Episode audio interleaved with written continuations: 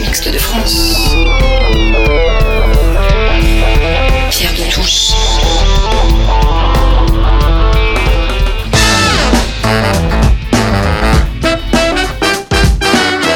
Les débats de Pierre de Touche.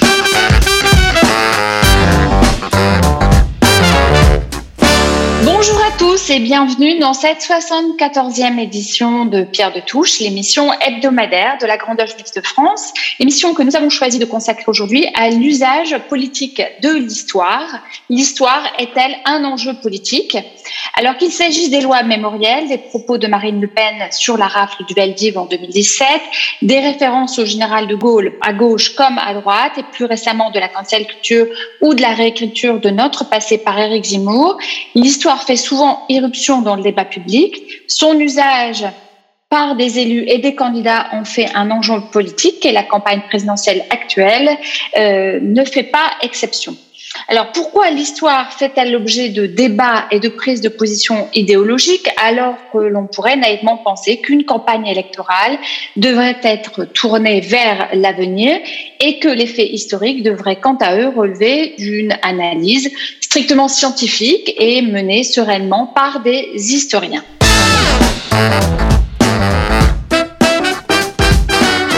Les débats de Pierre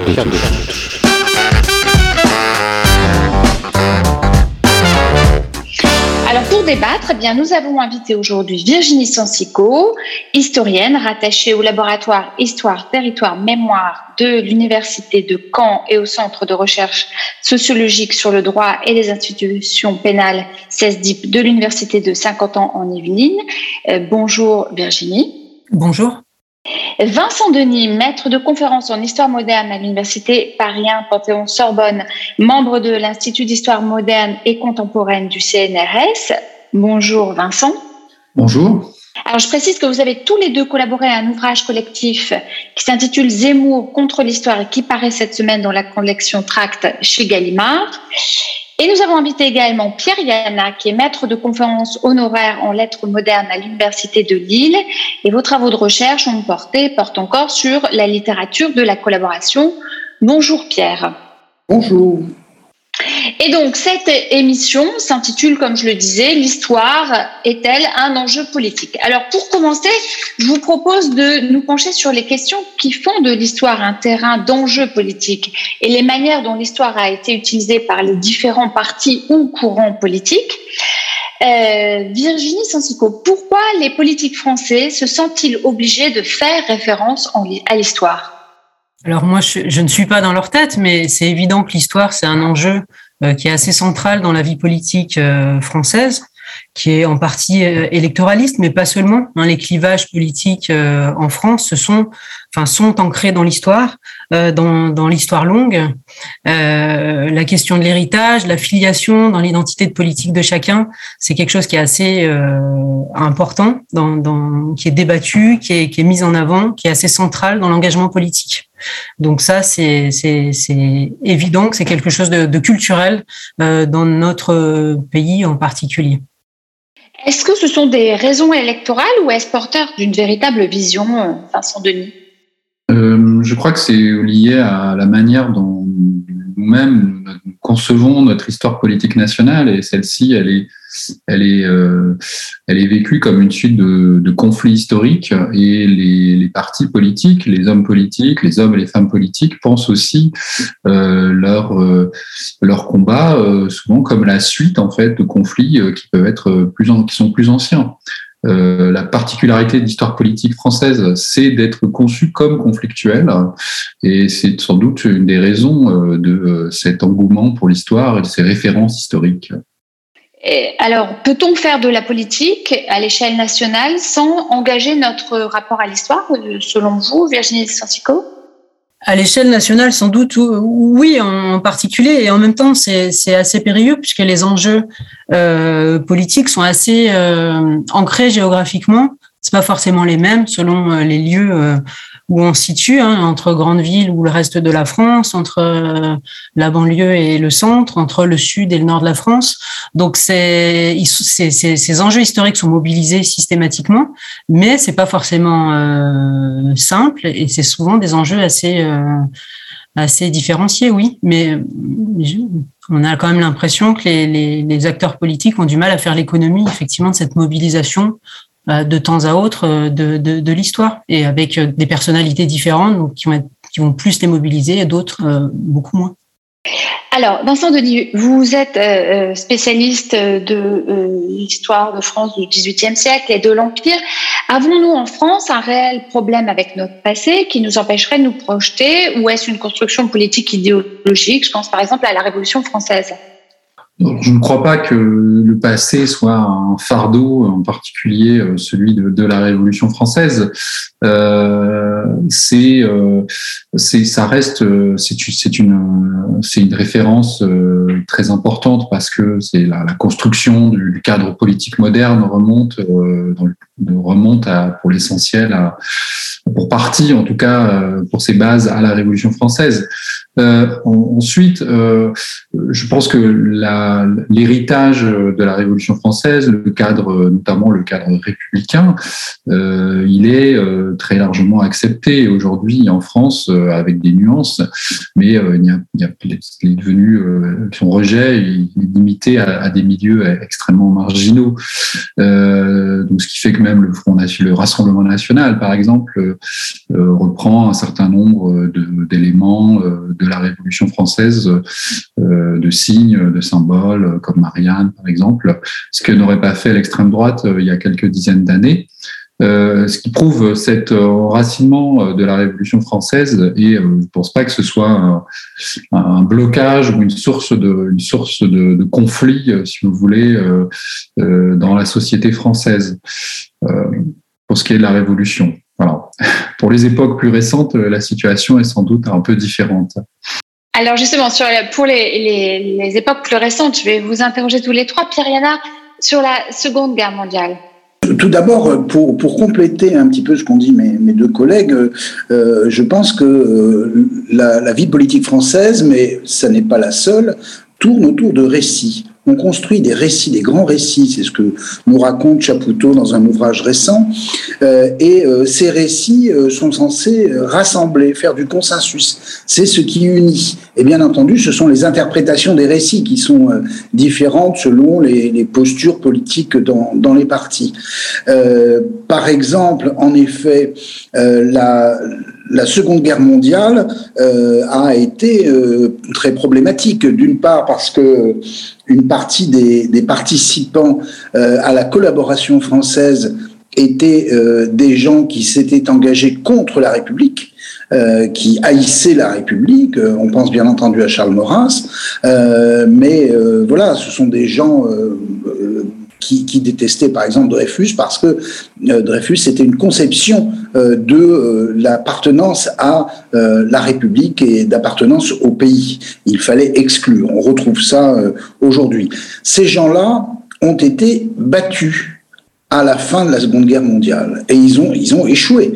Voilà, ils ont tenté de mettre en cause la République, ils ont échoué et effectivement ils se sont remis sur pied, on en parlera peut-être au moment de l'OAS, de l'Organisation Armée Secrète et de la guerre d'Algérie. Ils ont construit un autre, une tentative d'autre consensus et là encore, ils ont été battus. Et euh, ce sont ces gens-là qu'on voit réapparaître aujourd'hui, mais ça vient en grande partie de l'avant-guerre, euh, euh, de l'affaire Dreyfus, de l'avant-guerre et euh, bien entendu de l'échec de ce courant euh, politique qui se référait euh, à la victoire nazie et au pétainisme. Virginie Sanseco, puis Vincent Denis sur ce thème de la Seconde Guerre mondiale sur la Seconde Guerre mondiale, bah, effectivement, ce, ce, qui vient d'être dit euh, retrace un peu le, une, une, espèce d'héritage d'une certaine frange de, de, des, des, acteurs politiques. Euh, après, sur les temps euh, plus récents, c'est vrai que la Seconde Guerre mondiale, il y a eu des gros débats, euh, des, des, enjeux mémoriels assez forts dans les années 70-80 qui sont euh, qui ont été euh, mis sur la place publique et débattus politiquement. on a quand même l'impression aujourd'hui d'être euh, d'avoir plus ou moins dépasser euh, ces, euh, ces enjeux-là, qui sont quand même beaucoup moins euh, présents. Ça se pose un peu sur les questions de l'école, sur l'enseignement, etc. Mais grosso modo, dans le débat politique, il y a, quand même un, consensus qui se fait globalement, d'où d'où les débats qui se portent aujourd'hui sur Zemmour, qui, est, qui finalement remet au goût du jour un débat qui était plus ou moins, qui avait plus ou moins disparu, en tout cas du, du débat politique. Vincent Denis Moi-même, j'ajouterais que, euh, que ce soit pour la, la, Seconde Guerre mondiale, mais aussi même encore pour la Révolution française, c'est euh, la dimension euh, conflictuelle qui permet aussi euh, d'alimenter des, des, images, des processus aussi même narratifs hein, d'explication, des manières de se situer ou de, de situer son propre combat pour les, pour les hommes politiques euh, et, et, de favoriser aussi euh, des processus d'identification avec des, des, épisodes historiques qui sont quand même euh, assez largement connu euh, des Français. Et, euh, donc les, références aussi historiques euh, puisées par les, par les, par les politiques vers ces périodes, elles servent aussi à ça, à rendre plus tangible ou à dramatiser certains, certaines, certaines oppositions politiques. Quand on parle du Munich, du Munich de la laïcité ou de, par exemple, voilà, ou du Munich de l'immigration, ce sont des, des phrases qui sont des formules qui sont qui sont fortes et qui, évidemment euh, font, des, rapprochements euh, pour permettre de mieux comprendre la Seconde Guerre mondiale, mais euh, qui, qui visent à un effet à un effet choc auprès du, public. Donc c'est ces épisodes historiques qui sont, évidemment fondamentaux pour les pour les politiciens, je pense, dans le dans le discours politique. Et servent aussi, ils ont aussi cette fonction cette fonction-là, cette fonction dramatique. Thierry la colonisation bah, la colonisation est un des, grands moments historiques importants, mais Vincent a, raison de, dire, Vincent et, Virginie ont raison de dire qu'il s'agit de, zones conflictuelles. Euh, ce qui caractérise l'histoire de France n'est pas euh, le fait qu'on ait du consensus permanent, mais au contraire qu'on soit dans la répétition euh, de, situations conflictuelles. Pour ce qui est de la colonisation, bien entendu, il y a plusieurs vision de la colonisation, première vision euh, qui est celle des, colonisateurs, mais était-il de droite euh, Non, je pense qu'il y avait une colonisation de gauche euh, et qui était favorable à la colonisation, et on allait apporter aux populations des nouvelles colonies le savoir et la culture française. C'est la raison pour laquelle on, ne leur donnait pas, par exemple, aux Algériens, on ne leur donnait pas tout de suite la nationalité, parce qu'ils n'avaient pas encore été assez éduqués, disait-on à l'époque. Mais euh, la colonisation, lorsqu'on la revisite euh, aujourd'hui, c'est considéré comme une grande faute. Il n'y a pas d'ailleurs que qu'en France euh, que ça pose problème. On parlera peut-être un peu des États-Unis tout à l'heure. Euh, évidemment, euh, voilà, était-ce une faute d'aller coloniser des, populations, mais est-ce aussi possible de réécrire l'histoire longtemps après, a posteriori, en faisant comme si nos ancêtres qui avaient colonisé étaient jugés à l'aune de nos propres critères aujourd'hui. Voilà, mais la colonisation fait partie de, de, ces choses-là. Euh, par exemple, avec l'Algérie, euh, on n'arrive pas à se rabibocher parce que les Algériens souhaitent qu'on euh, s'excuse de 1830. Alors, on va continuer à dérouler. Euh, Peut-on attacher certaines visions et utilisations de l'histoire à certains mouvements politiques? Existe-t-il une histoire de droite? Avec quelle vision, fondement, mythe, euh, en particulier sur la Révolution française, Vincent Denis oui, alors la Révolution française, elle est peut-être euh, plus spécifique que les, autres périodes, euh, plus certaines périodes historiques plus, récentes de ce point de vue-là, où, les choses sont sans doute plus compliquées. Sur la, la, droite a, évidemment euh, eu tendance, alors si on se situe aujourd'hui, parce que les choses ont changé, d'abord, euh, il y a eu, euh, effectivement, il y a toujours une extrême droite euh, contre-révolutionnaire, mais qui est qui est quand même très marginalisé euh, depuis depuis la, la, Seconde Guerre mondiale, mais qui a toujours qui a toujours existé. La droite globalement accepte hein, l'héritage, comme je le disais, l'héritage républicain et, révolutionnaire, mais en faisant toujours une distinction entre, si vous voulez, la bonne révolution, celle de 1789, et puis la mauvaise révolution, c'est-à-dire celle qui commence en 1792, 1793, qui est une révolution démocratique, qui est une révolution aussi marquée par la, la, violence d'État et puis la, guerre civile.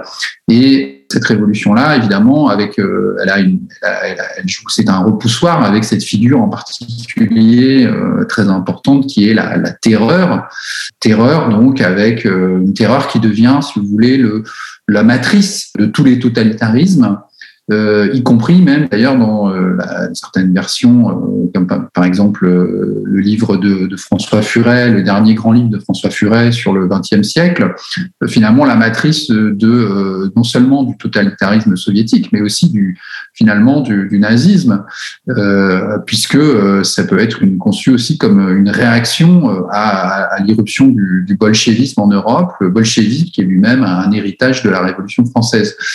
voilà. Euh, donc ça, c'est, euh, si vous voulez, euh, avec des nuances et évidemment des palettes différentes hein, selon les personnalités et les sensibilités de droite, mais c'est un quelque chose qu'on peut retrouver. Vous en fait cette dernière idée, c'est aussi ce qu'on retrouve chez un certain nombre d'historiens conservateurs sur, la, sur cette période, ou même sur le XVIIIe siècle, que je connais mieux, c'est l'idée que la Révolution française était une sorte d'accident euh, historique qu'on aurait pu éviter euh, et euh, qui euh, qui est le résultat de la curie de Louis XVI ou de certains de ses ministres ou même de l'obstination de la noblesse, mais une catastrophe qui qui était évitable et qui, qui qui est surtout un événement catastrophique pour responsable de l'affaiblissement de la France. Donc on n'est pas du tout dans un dans un discours positif ou, ou émancipateur plutôt vu comme quelque chose euh, de, de, pénalisant, si vous voulez, pour l'histoire, la, pour la trajectoire historique donc euh, du pays. Alors Virginie Sansico, euh, existe-t-il une histoire de droite sur la Seconde Guerre mondiale selon vous? La Seconde Guerre mondiale, comme on l'a dit, ça, 1945, ça marque quand même les, la fracture hein, des, des, droites, hein, avec euh, une droite qui se revendique de l'héritage de De Gaulle et une droite euh, qui s'est compromise euh, dans, le régime de Vichy. Donc de toute façon, il y a quelque chose, une fracture qui s'est ancrée à ce, moment-là, qui est même une fracture également au plan économique et social avec le, poids du programme du, Conseil national de la résistance en 45 qui va qui va influencer un certain nombre de, prises de décision dans les années post-guerre et, effectivement le, les, les héritiers de la résistance, donc gaullistes principalement, euh, revendiquent totalement ça. Donc on est quand même dans une euh, un, héritage très euh, très contrasté avec une majorité qui, qui se revendique euh, de l'action de De Gaulle et de tout ce qui est de la reconstruction de, de 1945, et une minorité qui a été battue euh, et qui va petit à petit se recomposer dans la, périphérie euh, des droites extrêmes. Donc une vision de droite, c'est complexe, mais euh, et, et c'est justement cette scission-là que notamment Zemmour cherche à, à, à dépasser aujourd'hui en essayant justement de réunir un petit peu ces droites en parlant de, du glaive et du bouclier pour euh, Pétain et, et De Gaulle, etc. Donc euh, c'est plutôt là-dessus que ces, ces questions de, de, de, rapport à la droite à la Deuxième Guerre mondiale se portent aujourd'hui. Pierre Yanin, sur la Seconde Guerre mondiale et sur la colonisation. D'abord, pour aller dans dans le sens de mes collègues. Là encore, euh, euh, il y a une tradition en France, une grande, un grand amour de la guerre civile. On a eu les guerres de religion, on a eu bien entendu euh, la fronde, on a eu la révolution, enfin bref.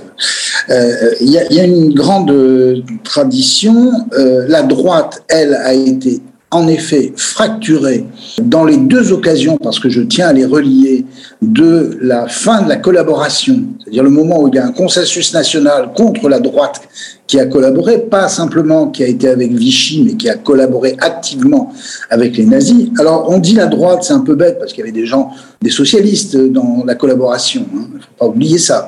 Des A, même euh, même des d'anciens communistes en tout cas, euh, comme Doriot. Euh, et puis la droite qui a qui a hégémonisé le, consensus politique avec les communistes.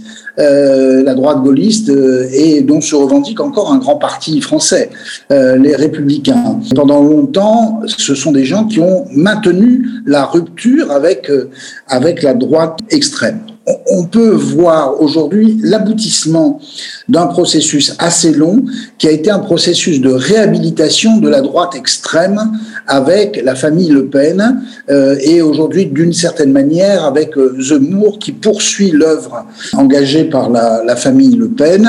Euh, mais n'oublions pas que le courant de l'extrême droite était un courant avant-guerre hein, qui était euh, extrêmement fort, extrêmement puissant, qui tenait la rue, qui a failli faire un putsch le 6 février 34, va réussir un putsch le 6 février 34, qui a fait un putsch avec l'armée, en soutenant l'armée plus exactement, euh, en Algérie. Donc euh, voilà, c'est un courant qui existait, qui a été écrasé par le, le, gaullisme pour ce qui est de la droite, mais ce sont ces gens qui évoquent une autre vision en effet de, de la France. Et euh, je rejoins Virginie, c'est euh, le, courant que tente de dépasser aujourd'hui Zemmour en rassemblant les deux droites, euh, qui la droite extrême et, et la droite gaulienne, qui sont aujourd'hui sur des postures un petit peu différentes. Je ne sais pas s'il réussira son coup.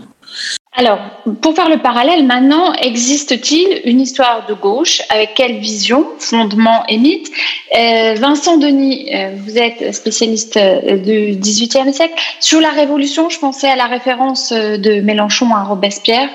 Oui, alors euh, en fait, euh, effectivement, euh, Jean-Luc Mélenchon a ces dernières années fait reparler donc de la figure de Robespierre, ou plutôt d'ailleurs ses, ses adjoints comme Alexis Corbière, qui a publié d'ailleurs un livre sur Robespierre. Alors en fait, il n'est pas personnellement lui-même d'ailleurs robespierriste, même s'il s'y intéresse, il se sent plutôt hébertiste. Jean-Luc Mélenchon, c'est un, leader moins connu qui était un responsable municipal, euh, plutôt d'ailleurs sur une ligne euh, populiste hein, pendant la Révolution française, plus radicale en fait que Robespierre, euh, notamment dans l'alliance avec les travailleurs. Mais effectivement, il y a de, de longues dates. Alors ici, en faisant ça, si vous voulez, Jean-Luc Mélenchon se reprend une histoire, une tradition qui est quand même ancienne de la gauche à la fois euh, socialiste et communiste euh, au XXe siècle pour s'inscrire, reprendre un certain nombre de, figures donc de la Révolution française. Alors depuis euh, notamment la création en fait du Parti communiste français, il y a eu une une OPA, si j'ose dire, sur la euh, sur la l'histoire de la de la Révolution française et en particulier donc euh, la, la dictature montagnarde. C'est aujourd'hui euh, bon quelque chose qui était finalement un petit peu tombé en, en, en désuétude depuis justement les le bicentenaire de la Révolution, puisqu'il y avait eu euh, notamment euh, tout un discours qui venait d'historiens qui étaient en fait euh, issus de la deuxième gauche, hein, et je pense à, à Furet au départ, mais aussi des gens comme Mona Ozouf, qui, qui ont quand même mis l'accent sur une, sur une condamnation d'abord de cette, voilà, sur les, ombres, les zones d'ombre de cette période à cause de la terreur, et qui avait, bon, qui avait je pense aussi considérablement diaboliser la figure de Robespierre et euh, des, des, des, des, leaders politiques d'ailleurs de cette période de la Révolution française aux yeux de l'opinion. Et donc euh, Jean-Luc Mélenchon ici veut revivifier en quelque sorte euh, cette cette figure et aussi la, la dimension d'émancipation non seulement politique mais aussi sociale qui était portée par la, la dictature montagnarde ou la voilà, ou la convention montagnarde entre 1792 et 1700 surtout 1793, 1794. Euh, voilà, donc la République sociale. Euh, et, et d'ailleurs, il y a un retour en ce moment assez euh, à gauche sur ces épisodes, sur une histoire alternative aussi euh, de la de la gauche.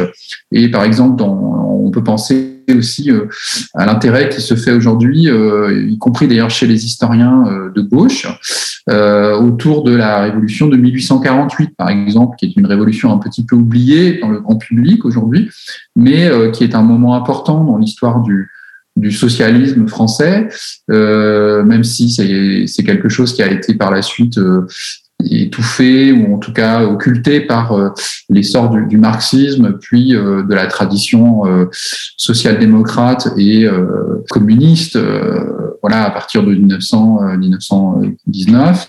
Mais cette relecture donc des socialismes utopiques, euh, elle fait partie, comme d'ailleurs le travail aujourd'hui euh, sur les références de la Révolution française, sur des nouvelles formes de, de récits euh, d'histoire de la gauche, échappant justement à, aux impasses de la social-démocratie et du communisme du XXe siècle, qui, qui sont quand même des modèles en crise sur le plan idéologique. Alors Vincent Denis, il y a deux points sur lesquels j'aimerais que vous réagissiez. Euh, la commune, euh, l'histoire de gauche et la commune, et l'histoire ouvrière. Alors, il y aurait de quoi faire une émission entière sur ces questions, donc je vais répondre très brièvement. En fait, euh, sur la commune, c'est vrai que la commune fait de 1871, elle, elle fait l'objet de, nombreux, d'un intérêt vraiment très renouvelé ces, dernières années. Euh, justement là aussi contre une tradition communiste et, même euh, orthodoxe euh, qui était euh, qui était euh, qui dominait dans les années 60 mais qui a, qui a, été peu à peu mise en brèche par des travaux comme ceux de, de Jacques Rougerie en particulier à partir de 1970 et c'est aujourd'hui un, un, épisode justement qui est relu par beaucoup de militants d'intellectuels de, de, gauche comme un, un espèce de possible et aussi la, la capacité aussi pour les, les pour les dominer, de se projeter dans un au-delà révolutionnaire, euh, dans, une, dans une capacité de changement, si vous voulez. je crois que les gens cherchent à nouveau à, à un idéal révolutionnaire ou un idéal de transformation dans une époque qui leur semble aujourd'hui marquée par le, le renoncement, le compromis, le poids du réel. Et donc, euh, les espérances de la commune sont relues aussi, euh, justement, à, euh, avec beaucoup d'intérêt aujourd'hui à la recherche hein, de, de, de, nouvelles possibilités, de, de changer le réel. Ces expériences-là sont, tout à fait intéressantes. L'histoire ouvrière, en revanche, euh, d'abord sur le plan de l'histoire, c'est un, secteur qui a connu des, hauts débats et après les grandes heures de l'histoire sociale dans les années 60 euh, et au début des années 70 euh, en Europe et plus généralement, c'est un secteur qui a été très délaissé par les historiens, qui reprend, je dirais, aujourd'hui autour de la question du travail beaucoup de recherches novatrices, d'ailleurs avec de nouvelles choses, par exemple sur l'histoire sur le travail des femmes, euh, et qui fait l'objet donc euh, d'un investissement euh, important. Mais je je suis pas sûr que ça soit mythifié comme ça l'a pu l'être par le passé. Je, ça fait pas tellement l'objet d'un investissement politique, c'est plutôt un investissement scientifique. je je vois pas là ici de de volonté de, de d'utilisation, tout simplement parce qu'effectivement la classe ouvrière aujourd'hui française, elle semble introuvable. Et donc euh, il n'y a pas forcément besoin d'aller chercher euh, euh, un public ou quelque chose ou une antériorité à quelque chose qui finalement semble plus personne ne parle vraiment aux ouvriers. Et, en tout cas la, gauche a effectivement de ce point de vue-là des problèmes. En tout cas pour pour, pour s'y adresser. Donc ça c'est quelque chose qui, qui, qui justement fonctionne fonctionne plus. Euh, c'est d'ailleurs Pierre Mauroy qui, en 2002, avait reproché à, Lionel Jospin de ne pas s'être intéressé euh, au, monde ouvrier. Euh, Virginie Santico, existe-t-il une histoire de gauche sur la Seconde Guerre mondiale? Alors, cette histoire a, été très présente, notamment dans les années 60-70. Euh, avec euh, des récits de la résistance euh, qui étaient vécus comme le, le plus fort de, du combat antifasciste et qui était revendiqué par les, les mouvements de gauche dans les années 60-70. Ça, c'était très fort. Après, cette histoire, c'est largement étendue grâce à l'ouverture des archives. Et du coup, c'est devenu peut-être une histoire moins militante, qui est devenue une histoire plus massive, avec des gens qui passaient du temps énormément dans les archives. Et ça a peut-être euh, diluer un petit peu cette identité euh, d'une histoire de gauche, on va dire, euh, face à, toutes ces questions. D'autant plus qu'il y avait toute la réflexion sur la mémoire communiste hein, de la résistance, hein, le parti des 75 000 fusillés, etc., qui a été remise en cause fortement. Donc tout ça a beaucoup bougé hein, à partir des années 70 notamment. Aujourd'hui, ce qui peut être intéressant et qui pourrait rattacher une espèce de, une forme d'histoire de gauche, c'est cette approche qui est, commune maintenant depuis, euh, enfin qui se multiplie depuis, depuis pas mal d'années, à faire de la micro-histoire, à faire d'une histoire d'en bas, à aller voir euh, les petits espaces, comment se passait euh, la deuxième guerre mondiale euh, dans les petits espaces, dans un quartier, à l'échelle d'un immeuble, et on est vachement dans cette réflexion là, qui peut-être est une manière aussi de réintroduire un peu une approche de gauche de cette histoire, peut-être. Alors, vous faisiez référence au Parti communiste euh, sur l'histoire de, enfin, sur l'URSS.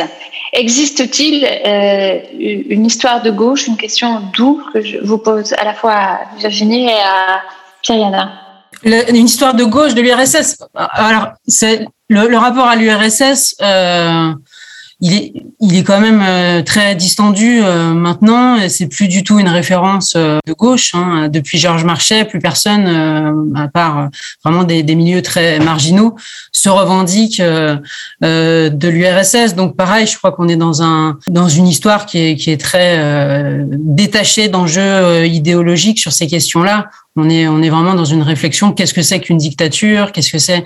Et c'est ça qui est montré à partir des archives, notamment depuis l'ouverture des archives euh, euh soviétiques euh, dans les années 90, qui, a, qui entraîne un fort, fort, fort renouvellement de, de l'historiographie. On est vraiment dans une approche euh, très rationnelle et du coup beaucoup moins mobilisable par des acteurs politiques, me semble-t-il. Pierre Yana. Oui, euh, sur euh, d'abord sur la, gauche, euh, une histoire de gauche sur la commune, on n'oubliera pas quand même la, la, la grande référence historique, c'est-à-dire le lien de Karl Marx lui-même avec Léo Frankel, qui était son correspondant pendant la Commune de Paris. Et, et, donc là, il y a, y a, eu en France, mais dans, dans des tas d'autres pays, en Union soviétique aussi, une référence, une référence au père fondateur. Euh, donc euh, la, gauche était marquée par euh, cette présence de Marx et aux réflexions qui, ont nourri sa pensée après. Pour ce qui est de la Seconde Guerre mondiale, je voulais dire une chose, on a eu des belles polémiques. On a eu euh, une très belle polémique sur le, le passé euh, au STO, au service du travail obligatoire euh, du camarade Georges Marché, euh, ce qui n'était pas un motif de gloire alors que tout le monde aurait rêvé qu'il parte dans les maquis se battre avec les copains. voilà, et donc le leader du Parti communiste français. Henri Krasuki. Oui, comme, non, Krasuki, lui, a été résistant les armes à la main, euh, mais comme Duclos, comme Jacques Duclos, voilà. Euh, Ouais, mais, mais pas marché. C'était embêtant. C'était assez embêtant. Même si Maurice Thorez, lui, euh, avait euh, pantouflé euh, en Union soviétique pendant, pendant la période. Il s'était enfui en 40 et il avait pantouflé à ce moment-là. Et puis, euh, et puis l'autre, c'est François Mitterrand. Euh, les gaullistes, quand même, ont euh, largement accusé Mitterrand d'avoir été un collaborateur actif, d'avoir reçu la francisque, etc., etc quand dans le même temps la gauche rappelait qu'il avait été chef de résistance, euh, que c'est à ce titre qu'il avait fait partie du premier gouvernement provisoire de la République, euh, qu'il était ministre des anciens combattants, que euh, à la même occasion il avait contribué à faire revenir Robert Antelme qu'il avait vu en train de mourir dans un des mouroirs, je crois que c'est Dachau, enfin lorsqu'il visitait les camps. Voilà, et il y a Marguerite Duras et toute une série d'autres, Dionys Mascolo qui se sont portés au secours de Mitterrand, euh, mais même, euh, même des, gaullistes, hein, en disant non, non, non, non, euh, Mitterrand, il était dans la résistance. alors qu'il y a toujours eu ce, procès à gauche sur, sur François Mitterrand. Sur l'Union soviétique, bah, la messe a été dite. Hein. il n'y a pas d'autre histoire que l'histoire officielle, alors que jadis, quand on critiquait l'URSS, quand des intellectuels de gauche critiquaient l'Union soviétique, ils étaient accusés de l'anticommunisme le plus féroce, euh, bien entendu, de détester la classe ouvrière, euh, euh, tandis que Sartre lui-même disait qu'il ne fallait pas désespérer Billancourt. Donc voilà, c'est. Il y a eu euh, une tentative d'histoire de gauche, mais, les, socialistes euh, ont été, euh, disons, un peu à la traîne. C'est la deuxième gauche, en effet, disait Vincent, que c'est la deuxième gauche qui a un peu réhabilité ce regard de la gauche sur l'Union soviétique. Oui. Pierre-Yana, et sur la colonisation, vous aviez esquissé tout à l'heure une, réponse un peu, une histoire de gauche sur la colonisation. Ben, histoire de gauche, il y a toujours un petit péché qui traîne dans un coin, sous un tapis ou sous un, dans un placard. Euh, notamment, euh, on se souvient de, la phrase de, de François Mitterrand hein, la seule négociation avec, avec les indépendantistes, c'est la guerre. Voilà, c'était euh, la, gauche a dû revenir sur ses postures colonialistes euh, pendant un bon moment, mais c'était, on, oublie, hein, parce qu'aujourd'hui euh, il y, a, des procès qui sont faits, on oublie que c'était aussi un, discours de d'émancipation culturelle. C'est un discours d'émancipation culturelle. Dans, ma propre famille, euh, ma, mère était institutrice en Algérie et euh, elle, était là, elle avait les idéaux de la Troisième République, elle était là euh, aussi pour émanciper les jeunes indigènes. Et c'était le credo. Alors, bon, il faut être prudent sur la manière dont on juge les choses qui étaient bien plus complexes qu'on veut bien le dire. Mais la colonisation, tout le monde s'est rallié à la décision de De Gaulle de décoloniser et euh, je pense que ça a été une des grandes victoires politiques du gaullisme que de se libérer de ce poids de la colonisation. Il a fallu un peu oublier les choses. Alors il y avait l'extrême droite qui disait l'empire, l'empire, l'empire. Enfin bon, même si l'empire, pardon, je, je, d'un mot, même si euh, l'empire a été quand même ce qui a porté l'armée française autour de De Gaulle pendant la Seconde Guerre mondiale. Les forces françaises libres, euh, elles venaient d'abord des colonies. Hein. Euh, mais euh, allez, un, une petite anecdote. on se souviendra quand même que à Monte Cassino, à Monte Cassino, De Gaulle est allé décorer un sergent, je crois, d'origine nord-africaine, qui avait été glorieux au combat. Euh, il lui a donné la, la Légion d'honneur, si je me souviens bien, et cette Légion d'honneur a été décernée à un certain Ahmed Ben Bella, qui a été le président, le premier président de la République algérienne. Donc voilà, pour ce qui est de la colonisation. Alors, avant de continuer cette émission, une petite pause musicale avec Come Together des Beatles. Euh, c'est un thème que nous aborderons dans la deuxième partie de l'émission.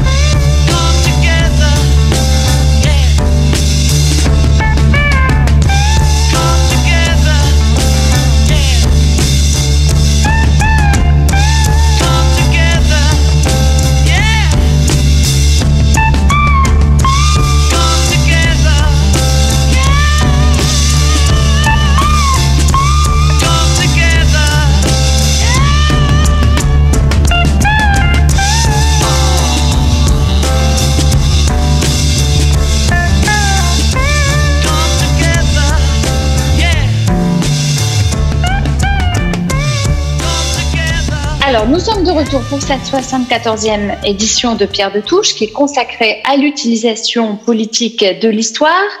Euh, nos invités sont Virginie Sensico, historienne rattachée au laboratoire Histoire, Territoire, Mémoire de l'Université de Caen et au Centre de recherche sociologique sur le droit et les institutions pénales de l'Université de Saint-Quentin en Yvelines. Vincent Denis, maître de conférence en histoire moderne à l'Université de Paris 1 Panthéon-Sorbonne, membre de l'Institut d'histoire moderne et contemporaine du CNRS. Vous avez, je précise, collaboré tous les deux à un ouvrage collectif qui s'intitule Zemmour contre l'histoire, qui paraît cette semaine dans la collection Trac chez Gallimard. Et Pierre Yana, qui est maître de conférences honoraires en lettres modernes à l'Université de Lille et qui a beaucoup travaillé sur la littérature de la collaboration.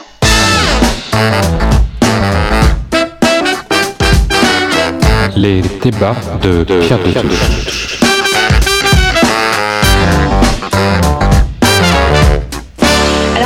panorama historique que nous avons euh, dressé dans la première partie de cette émission, nous allons essayer d'examiner l'actualité qui semble structurer, euh, se structurer entre des tentatives de falsification de l'histoire et l'annulation du passé. En particulier, Zemmour et la falsification de l'histoire. Laurent Joly, euh, qui est un historien, a aussi également euh, euh, publié un ouvrage euh, il y a quelques jours ce sujet. Alors une question à Virginie Santico et à Virginie et à Vincent Denis, pardon. Euh, quels sont les principaux mensonges historiques euh, d'Éric Zemmour? Vincent Denis. Euh, non, monsieur Virginie, euh, peut-être euh, veut commencer. euh, Bah, oui, je, oui, je peux commencer. C'est, on- on- enfin, c'est c'est difficile de faire une liste, donc on, on va essayer de contourner l'idée de la liste en disant qu'il y a des, il y a des grands thèmes. Il y a, il y a son premier grand thème qui remonte plutôt au Moyen Âge, hein, où euh, il va, il va mobiliser des vieilles dates, euh, les croisades, Saint-Louis, etc. pour essayer, avec euh, anachronisme, de d'ancrer euh, le, le nationalisme français dans ces années-là avec euh, toutes les erreurs euh, qui vont avec et qui euh, et surtout l'anachronisme qui est de d'interpréter euh, cette période-là avec euh, euh, une, une une définition de l'identité française d'aujourd'hui qui ne correspond pas du tout à ces à ces à ces périodes-là. Il y a, il y a toute euh, cette, euh, enfin, les références à la Révolution française, évidemment, notamment référence au, à, à la Vendée, euh, qui serait une espèce de matrice des génocides. Donc, donc on est dans, dans, dans, voilà, dans une autre catégorie de, de, de la logique de Zemmour. Il y a toute sa réflexion, entre guillemets, sur qui va de, de l'affaire Dreyfus à Vichy au procès Papon, hein, qui est quand même aussi euh, une réflexion sur euh, Dreyfus euh, coupable ou pas si innocent, Vichy qui aurait euh, sacrifié les juifs étrangers pour sauver des juifs euh, français, la théorie du glaive et du bouclier euh, qui revient, la, cette espèce d'idée qu'on a condamné Papon pour justement acter une histoire de, de cette période-là qui est une histoire reconstruite après, etc., etc. Et puis sa dernière obsession, on va dire, qui porte plutôt sur les périodes la colonisation, l'Algérie principalement. Les Français auraient créé l'Algérie. euh, euh, et puis l'idée surtout que ben la torture, la répression, c'est quelque chose de normal, euh, y compris sur le territoire de la métropole, et que qui permet lui de, de se projeter après dans un autre projet politique. Donc voilà, c'est plutôt ça, des catégories finalement qu'on peut essayer de regrouper plutôt que des, des, des erreurs. Il y en a tout plein. Donc essayer de les penser comme euh, comme catégories. Et là aussi, euh, si je peux me permettre, euh, aussi euh, un fil conducteur dans, dans, dans ces différents en- en livres, c'est aussi cette vision euh, des femmes et de leur rôle dans l'histoire de France. Et euh, elles sont toujours du côté euh, de la sensiblerie, hein, plus que de la sensibilité, mais de la sensiblerie, d'atermoiement, de la faiblesse, de la trahison aussi du coup et du pacifisme et de la de la défaite hein, devant l'ennemi, du pacte de la. Elles, elles, se compromettent avec avec l'étranger ou elles sont complaisantes avec les étrangers depuis les reines de France qui sont toujours euh, qui sont d'abord des étrangères déjà souvent et, euh, et qui se compromettent avec l'étranger, qui sont euh, qui se tombent dans le pacifisme quand il faudrait se défendre, euh, qui jouent l'apaisement euh, quand il faudrait être ferme et euh, qui trahissent, euh, euh, y compris Marie-Antoinette, dans un curieux retournement d'ailleurs, euh, alors qu'il est plutôt euh, critique par rapport à la Révolution française, mais Marie-Antoinette, c'est quand même quelqu'un de très très dangereux évidemment pour pour le nationaliste qu'il est. Et c'est quelque chose qu'on retrouve y compris dans dans ce qu'il dit par exemple sur, Simone de Beauvoir, euh, où il va inventer euh, qu'elle euh, qu'elle se serait pâmée devant les officiers allemands qui défilaient, les soldats allemands en uniforme. Euh, ce qui est euh, totalement faux euh, quand on regarde les, les, témoignages qu'elle a laissés, son journal, les lettres, et, la répugnance qu'elle avait à, à, cet égard. Mais pour mais ça, ça va dans le sens de cette obsession pour lui d'une part féminine qui s'abaisse de toute façon devant devant l'étranger en fait et qui est vulnérable, qui est la part vulnérable finalement de la de la France mais pourquoi une telle posture politique? Pourquoi euh, cherche-t-il à réhabiliter Pétain? Est-ce un enjeu si euh, actuel, électoral, politique? C'est une question que j'ai envie de vous poser à tous les trois. Virginie euh, Santico il y a au moins deux enjeux. Il y a déjà un l'idée de, mobiliser euh, l'histoire pour servir un projet euh, politique qui vise, enfin ce qui est quand même le cœur de sa logique, c'est qu'on est dans un processus de grand remplacement et qu'il va falloir lutter euh, contre ce processus-là. Donc on vit une grave crise et ça relève de notre survie d'y faire face. Donc, euh, si Vichy c'est pas grave, si la colonisation c'est pas grave, si la répression, la torture c'est pas grave, euh, ça veut dire que ça sera pas grave aujourd'hui de faire sauter d'autres garde-fous. Il y a quand même euh, cette idée-là, je pense, comme premier enjeu.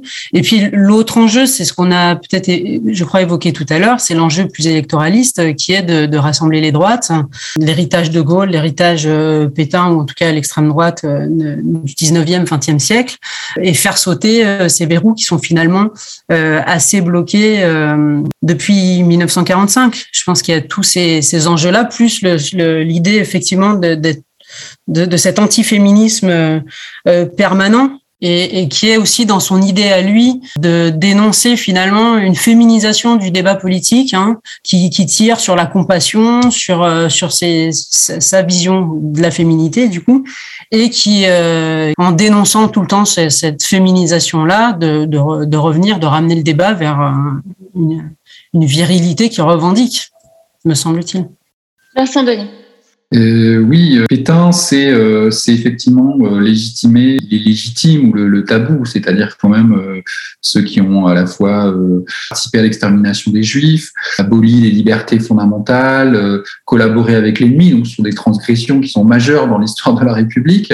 Et réhabiliter Pétain, c'est minimiser évidemment l'ampleur de ces transgressions et autoriser les transgressions futures, hein, comme le disait Virginie.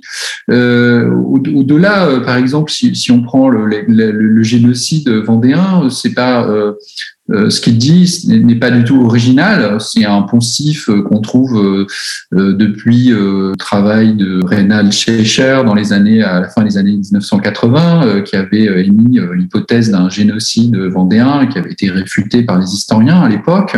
C'est une hypothèse qui a refait surface il y a quelques années encore dans un autre livre d'un historien révisionniste, on va dire, qui essayait de montrer que cette catégorie de génocide fonctionnait. Alors, les historiens montrent, la Révolution montre qu'elle ne fonctionne pas pour le pour le pour la Vendée.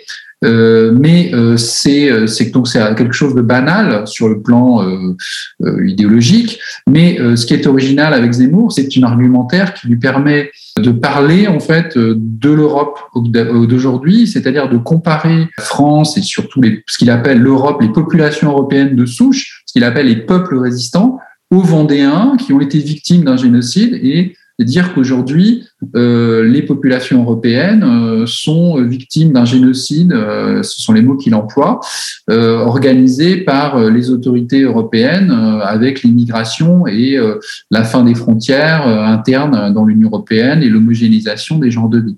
C'est ce genre de raccourci en fait que lui permet cette image pour en fait faire passer en contrebande euh, l'idée d'un remplacement de la des populations euh, par des populations étrangères, euh, la fin des traditions, la destruction de, de, de peuples entiers, ce qui est évidemment outrancier.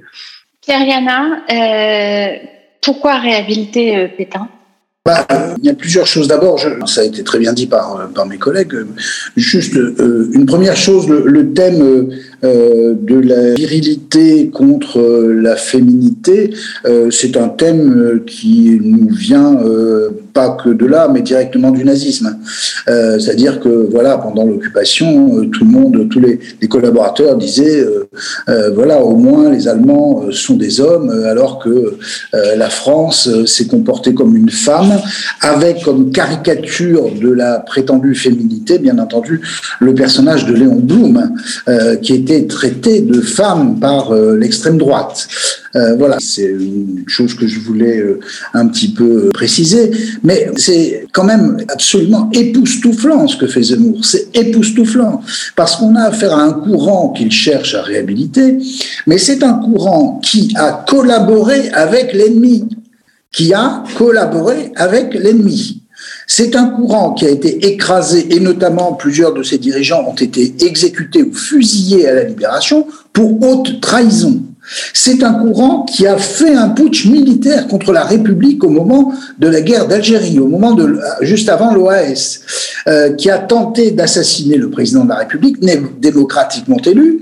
Euh, voilà, euh, on, est devant des choses. C'est pas grave, nous disait nous. Tout ça, vous savez, c'est des petits arrangements. En revanche, ce qui est en train de se passer, c'est monstrueux. Non, ce qui est monstrueux, c'est que ce sont des gens qui aiment la guerre civile. Ce sont des gens qui se battent pour la guerre civile et qu'il faut quand même arrêter de les laisser atténuer les choses. Non, ce que nous dit Zemmour, c'est pas simplement des mensonges, c'est extrêmement dangereux parce que on a affaire à des gens qui sont en train de nier les dangers de ce courant politique. Et s'il a été écrasé, c'est pas pour rien, c'est parce qu'il présentait un danger pour le pays et pour la République. Donc euh, euh, voilà, réhabiliter Pétain. Bien entendu, je, ne répète pas ce qui a été très bien dit par, euh, par Vincent et Virginie, c'est-à-dire le fait qu'il prépare autre chose, il prépare la possibilité d'exclure des populations d'origine immigrée, mais qui sont françaises pour la plupart d'entre elles. Donc voilà, il va falloir bien du plaisir, mais je pense que le fait de justifier euh, l'expulsion des juifs prétendument étrangers euh, en y mettant au passage quelques juifs français, euh, ça veut dire qu'on pourra éventuellement faire la même chose avec des Algériens, des Marocains, des Tunisiens, des Maliens, qui sont français, mais bon, allez, ils sont d'origine étrangère, donc voilà, on, on, va pouvoir faire la même chose, ce qui est un pur scandale. C'est honteux de faire des choses comme ça. Alors, je pense que euh, Pierre, Pierre a commencé à esquisser une réponse à la question que je voulais poser, mais quel lien Zemmour fait-il entre la dénonciation de Vichy et la prétendue repentance nationale vis-à-vis de la colonisation euh, Vincent Denis, près Virginie. Euh, en fait, si je comprends votre question, c'est en fait dans une allusion à la prétendue repentance, donc cette, cette expression donc de, de Philippe Seguin, et euh, en fait, un, mhm. rapprochement qu'effectivement euh, euh, Zemmour fait entre le discours de Jacques Chirac, qui reconnaît les, les, erreurs de responsabilité donc de la de la France dans euh, l'extermination donc des Juifs à travers donc euh, Vichy, et sans rejeter en fait Vichy comme chose qui aurait été purement un phénomène exogène. Et puis effectivement les, les discours qu'on attend ou les fameux gestes mémoriels, les gestes d'apaisement ou les grands discours de réconciliation, plutôt donc de d'excuses qu'on attend de, de, la part donc des, des présidents successifs sur la colonisation, mais en particulier sur la question de l'Algérie alors effectivement, oui, oui. Euh, Zemmour, il est, euh, il, il, est, euh, il, s'est toujours opposé avec une grande constance au discours de Jacques Chirac euh, et euh, à, la, à, la, à, la, prise de, à la décision donc d'assumer la, la, responsabilité française dans la participation donc du génocide. Je pense qu'il assimilerait de la même façon à tout, tout discours de responsabilité donc de l'État dans des crimes coloniaux ou je pense qu'on pourrait ajouter à la liste l'esclavage hein, qui fait partie aussi du, du phénomène du, du, phénomène colonial plus plus plus, plus vaste. Hein, si on remonte aux origines de la colonisation française, hein, euh, il faut pas oublier qu'elle commence pas juste avec l'Algérie, mais la colonisation aux Antilles, euh, c'est une colonisation esclavagiste et, et c'est une, histoire qui est douloureuse et qui existe évidemment encore, même si l'esclavage a disparu. Et donc euh, sur cela, il y a, y a effectivement euh, de la part donc, de Zemmour le, le, le refus de s'excuser pour, pour un quelconque pour, pour, pour, pour tous ces actes. Virginie saint Oui, oui, effectivement, je vais être complètement dans le sens de ce qui vient d'être dit par Vincent. Il y a un, rejet de tout ce qui est toute forme de repentance, ça c'est évident, qui voit comme une manière de se plier et son, point de vue, par exemple, sur le procès Papon, qui est une manœuvre politique qui ne reposait pas sur une logique juridique, mais sur, sur des, des, enjeux purement politiques. Donc, il est vraiment là-dedans. Et d'ailleurs, Papon, il fait le lien, effectivement, entre Deuxième Guerre mondiale, Vichy et l'Algérie. Et, et, pour lui, c'est une figure à défendre pour ces deux, ces, deux, deux périodes-là. Et Pierre Yanin oui, bah, je pense que ce que vient de dire Virginie est, tout à fait euh, exact. On a affaire à quelqu'un qui tente de euh, rabibocher euh, des choses euh, qui sont contradictoires, qui ne tiendra pas compte de la contradiction, parce qu'il essaye de, non pas simplement de se rallier à un électorat, parce que l'électorat pied noir, par exemple, est un électorat qui est bon, qui est, qui est, qui est décédé pour une grande partie d'entre eux, euh, mais enfin pied noir supposé que d'ailleurs euh, tous les pieds noirs aient été favorables à l'Algérie française, ce qui est loin d'être le cas. Mais enfin bon.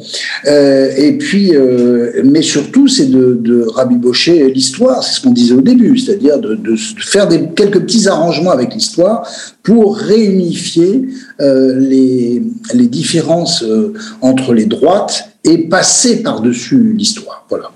Alors, pour continuer, autre point que nous voudrions euh, aborder, euh, la cancel culture et le wokisme. Alors, euh, c'est plus Zemmour. Euh, Pierre-Yana, quelle définition générale donneriez-vous à ce mouvement qui est donc venu des États-Unis, bah, du monde anglo-saxon? Merci. On, va parler d'abord de, des États-Unis parce que c'est quelque chose qui est très américain, euh, qui fait des petits en France en ce moment, mais euh, qui est très américain. Woke, ça veut dire éveillé, hein, que l'on est en alerte sur les injustices de la société. La société serait composée, disent les Américains, notamment dans les universités.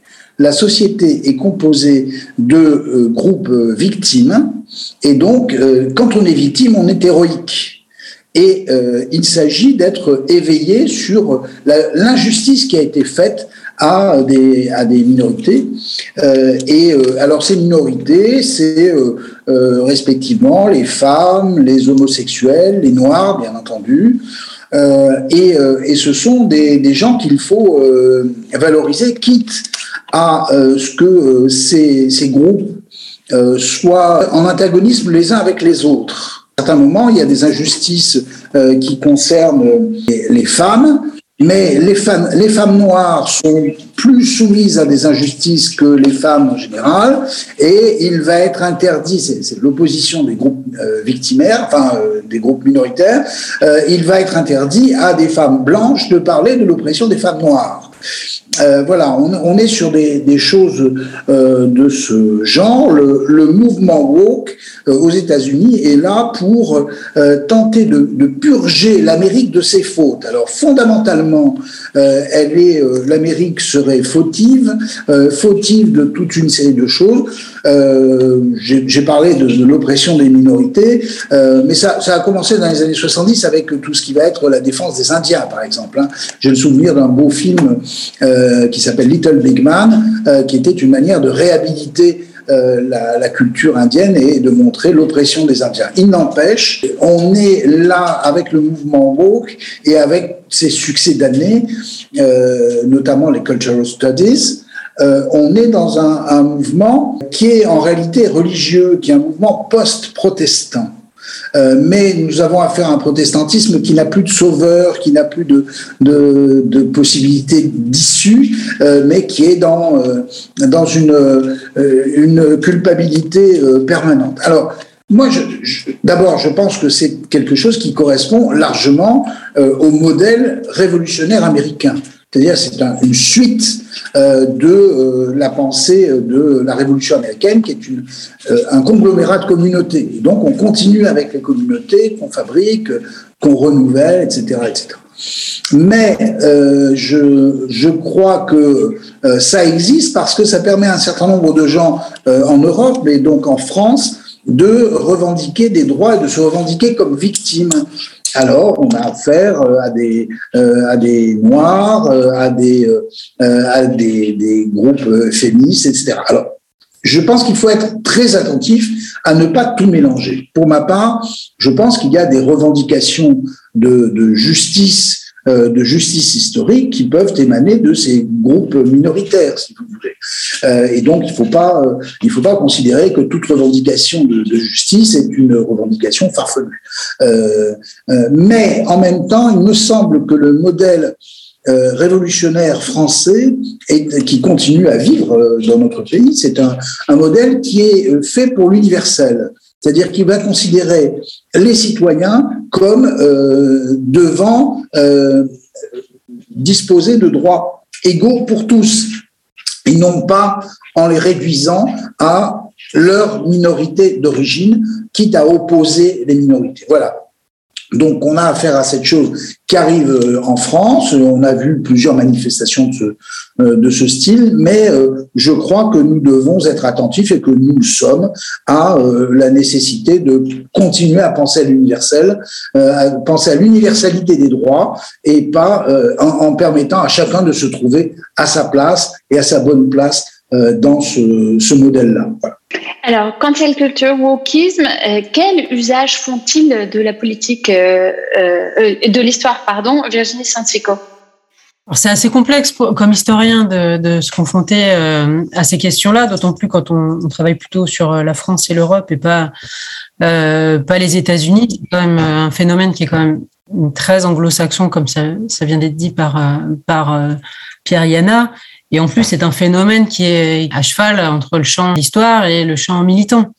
Nous, en France, c'est plutôt quelque chose qui, qui s'est incarné dans, dans ce qu'on a appelé les concurrences mémorielles, peut-être, et puis, euh, et puis peut-être maintenant, il y a une espèce de jonction avec euh, ce qui vient euh, des États-Unis, mais qui est difficilement palpable hein, à l'échelle notre monde académique ici. Et, et puis en tant qu'historien, c'est encore difficile pour nous. Voilà, de, moi, j'ai pas, j'ai pas de recul sur ce, cette question-là pour pour apporter des éléments d'explication satisfaisants, je pense.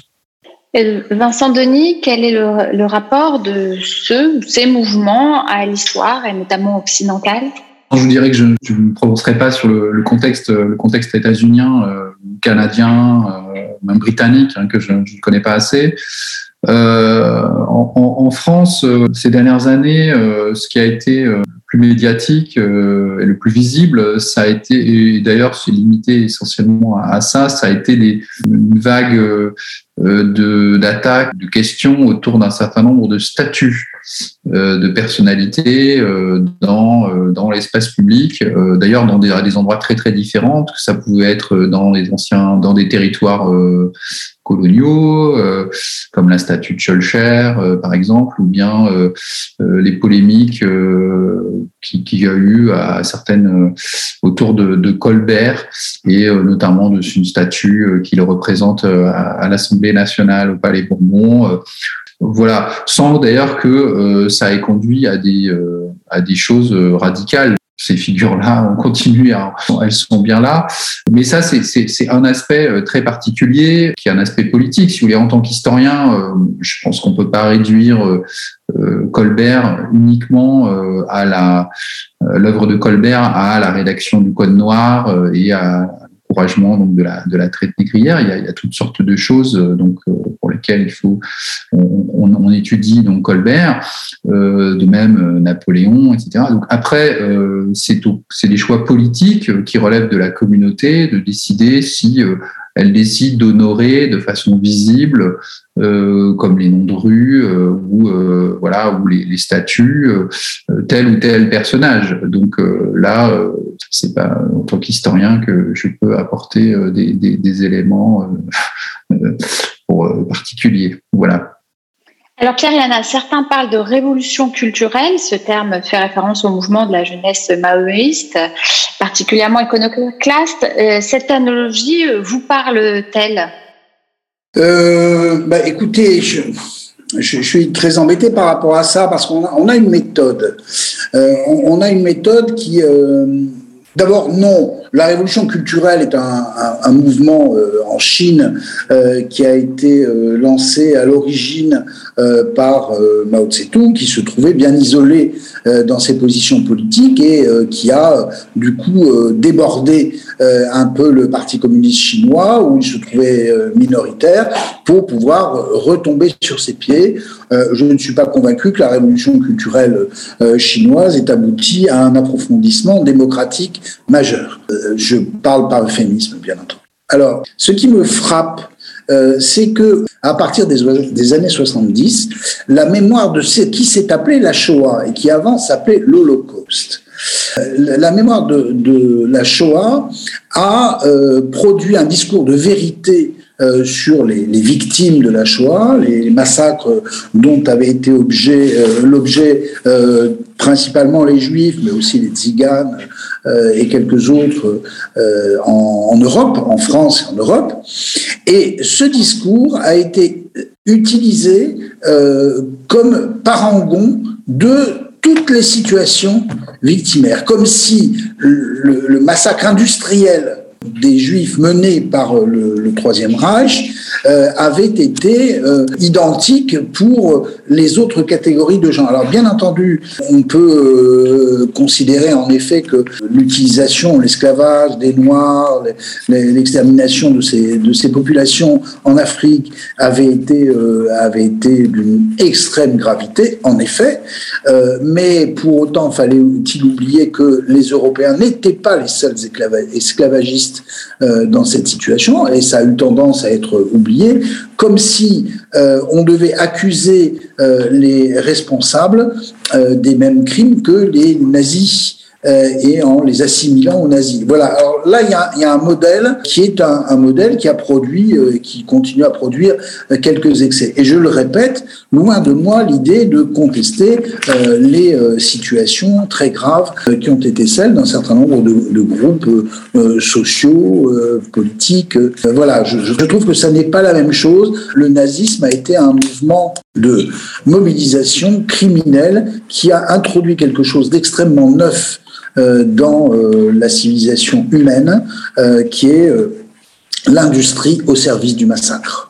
Et ça, euh, c'est une, chose novatrice qu'il ne faut pas aplatir. Et bien entendu, euh, il faut être capable de reconnaître euh, les, les, fautes des uns et des autres, mais, mais l'anachronisme peut être parfois, c'est Vincent qui le disait, l'anachronisme peut-être parfois euh, d'une grande stupidité. Effectivement, Colbert euh, ne se réduit pas au seul code noir, euh, ce qui ne le lave pas du code noir, mais c'est pas le même discours. Quoi. Colbert n'est pas Hitler, hein, si vous me permettez ce mauvais jeu de mots.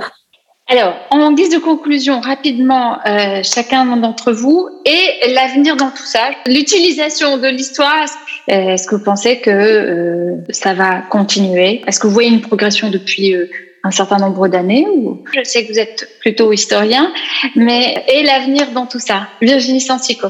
Là, on est en période électorale, donc c'est toujours un peu plus euh, sensible ces débats-là. Donc, euh, donc attendons déjà euh, la, future échéance électorale et puis on verra comment les cartes vont être rebattues après sur les usages de l'histoire. Il y a toujours des il y, a, toujours des, des, des, moments, des dates qui, qui, réactivent ce genre de débat. Ça va pas s'arrêter. Il n'y a aucune raison que ça, ça s'arrête. Mais après, l'usage de l'histoire n'est pas négatif en soi. L'histoire est faite pour que les gens s'en saisissent et, et, et, et la, la, pensent. Donc, c'est pas l'usage de l'histoire en soi n'est pas n'est pas un danger.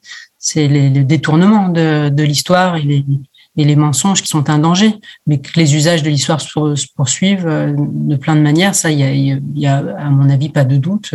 Je prends pas trop de risques en tant qu'historienne à m'avancer là-dessus. Vincent Denis. C'est vrai que c'est difficile de, de prévoir, euh, de prévoir l'avenir et effectivement savoir si on est dans un cycle de discussion, de conflit autour de l'histoire qui va continuer ou reprendre. ça, c'est évidemment pas possible d'y apporter une réponse ici. Peut-être quand même, ça dit aussi quand même quelque chose sur les, la situation, sur les, les, rapports quand même entre le, le champ scientifique euh, et puis euh, les usages de l'histoire dans le champ politique. C'est-à-dire que quand même une partie de, de, notre initiative autour de ce livre, elle est quand même euh, liée aussi à, à des, des, initiatives aussi pour défendre notre discipline, pas pour pas pour en faire un précaré, pour dire l'histoire c'est uniquement pour les historiens professionnels, mais pour aussi quand même défendre une idée de, de la raison et euh, de la méthode, une approche euh, partie de la méthode face à ce qui nous semble quand même, euh, avec le, le livre d'Éric Zemmour, euh, une torsion euh, systématique de, de, la vérité historique et des interprétations de façon univoque pour faire passer en contrebande des arguments politiques. Voilà, ça c'est quelque chose quand même euh, qui nous semble inquiétant et euh, de ce point de vue-là, il y a, il y a un précédent euh, qui est créé avec Eric Zemmour qui n'est pas rassurant. Donc c'était aussi pour ça, je pense que on s'est rassemblés dans cette autour de ce livre. On aurait pu d'ailleurs être plus nombreux, mais on est près d'une vingtaine. Voilà. Kayana oui, euh, d'abord je partage encore l'avis de Virginie et Vincent. Je, je pense premièrement qu'on n'empêchera pas les récits nationaux qui se fondent sur euh, l'histoire et qu'il ne s'agit pas de les empêcher. Euh, et qu'on trouvera toujours euh, euh, des gens pour, euh, disons, avoir une mémoire sélective. De Gaulle lui-même, euh, après la libération, n'a pas voulu que l'histoire soit creusée du côté de l'activité des chefs d'entreprise, par exemple, parce qu'il y avait un récit national à construire qui euh, devait préserver le renouvellement de l'appareil industriel. Puis il y en a d'autres. Ça, ça n'est pas étonnant. Euh, ce qui serait euh, dommage, ça serait que euh, les récits se fondent euh, sur des choses fausses, ce qui est le cas aujourd'hui avec Zemmour. Par bonheur, et il faut le dire ici, euh, et je, je salue mes, mes, collègues, nous avons des écoles, enfin une école historique en France qui est très forte, prestigieuse et extrêmement sérieuse et reconnue euh, reconnu comme tel. Euh, voilà, alors il n'y a pas que l'école des annales, euh, il, y a, euh, il y a vraiment une tradition historique en France qui euh, est forte justement parce que le récit national cherche le consensus et crée une, unité autour d'un certain nombre d'éléments de vérité. Voilà, et, je crois que, euh, comme disait l'autre, la vérité est révolutionnaire, donc euh, bah, vive les historiens, hein, vive, l'histoire euh, sérieuse, scientifique, euh, et vive la communauté des historiens. Alors, ben, je voudrais vous remercier tous les trois pour ce débat qui était très intéressant. Je pense que nous avons un peu dépassé le temps, mais nous aurions pu continuer longtemps. Je voudrais juste rappeler que euh, l'ouvrage collectif auquel Virginie Sansico et Vincent Denis, euh, Zemmour contre l'histoire, paraît cette semaine dans la collection Tract chez Gallimard. Merci donc à vous trois, Virginie Sansico, Vincent Denis et Pierre Yana. Euh, on se quitte avec La France a peur de Mickey Troy. J'allume ma télé, je vois un petit gars bien sapé. Il me dit que ça craint, que dehors, faut pas y aller, que si je veux me sentir bien. Et puis pour ma sécurité, alors je dois rester chez moi. Aujourd'hui, j'ai pas le choix. Bon ben, je me dis qu'il fait froid. Il a peut-être raison, il a l'air tellement sérieux sous ses allures de pauvre con. On, on, on. La France a peur. Tous les soirs à 20h. La police vous parle. Tous les soirs à 20h. La France a peur.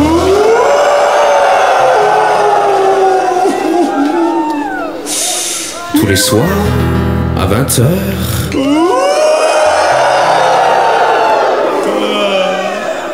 Vous avez peur là hein La Eh ouais. police vous parle. Ayez confiance Ça va bien se passer Tous les soirs à 20h.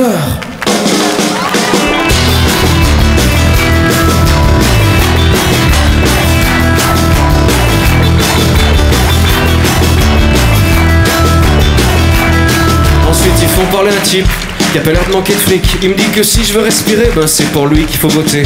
Prendre ma carte du parti, lui filer quelques billets. Il me dit que si l'air est pollué, si les Français sont stressés, c'est de la faute des immigrés, des clochards et des drogués. Et puis il dit aussi des PD, il paraît. A peur. Tous les soirs à 20h, la police vous parle. Tous les soirs à 20h, la France a peur.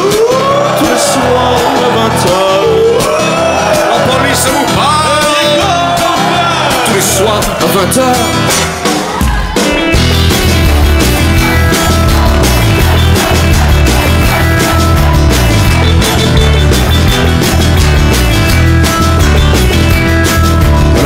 mon petit gars, toi qui trône à la télé. Si un jour tu crèves de froid chez moi, faudra pas venir sonner. Et puis si un jour par malheur les rapaces prennent le pouvoir Dis-toi bien que ça sera pas la faute à tous les gens qui broient du noir. De toute façon ne t'en fais pas, ils auront sûrement quelque part Une jolie petite place pour toi, t'auras bien fait ton cinéma T'auras bien fait ton cinéma.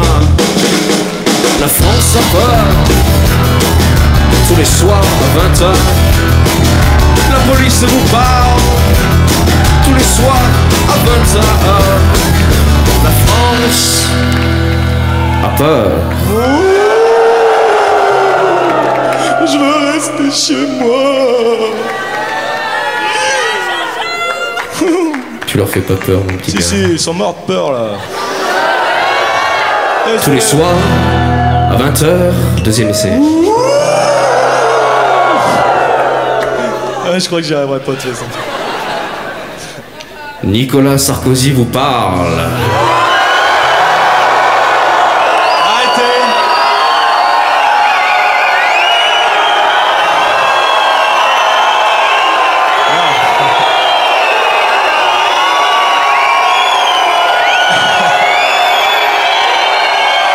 Arrêtez ou je vous prends votre téléphone portable. Attention, Attention, moi si vous fumez du cannabis, le téléphone portable. Passez plus de scooter. Le scooter ouais. Non, mais vous- en fait, vous, vous, vous l'aimez vous l'aimez bien, le futur président de la République. Et- Oh, vous êtes pas cool, hein, vous êtes pas cool. hein. Tous les soirs à 20h.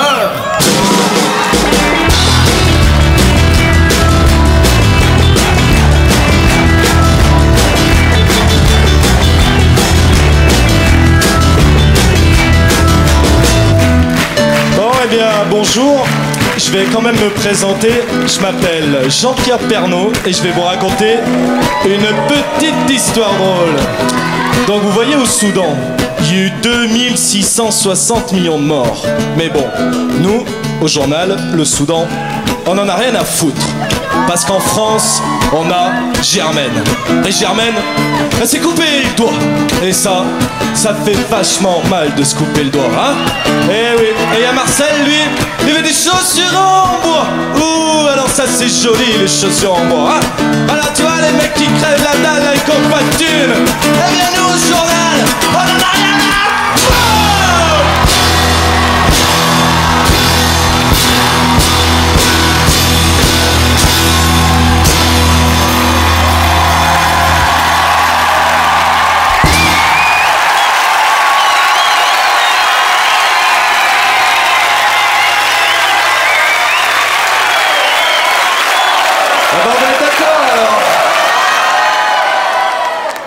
de Touche.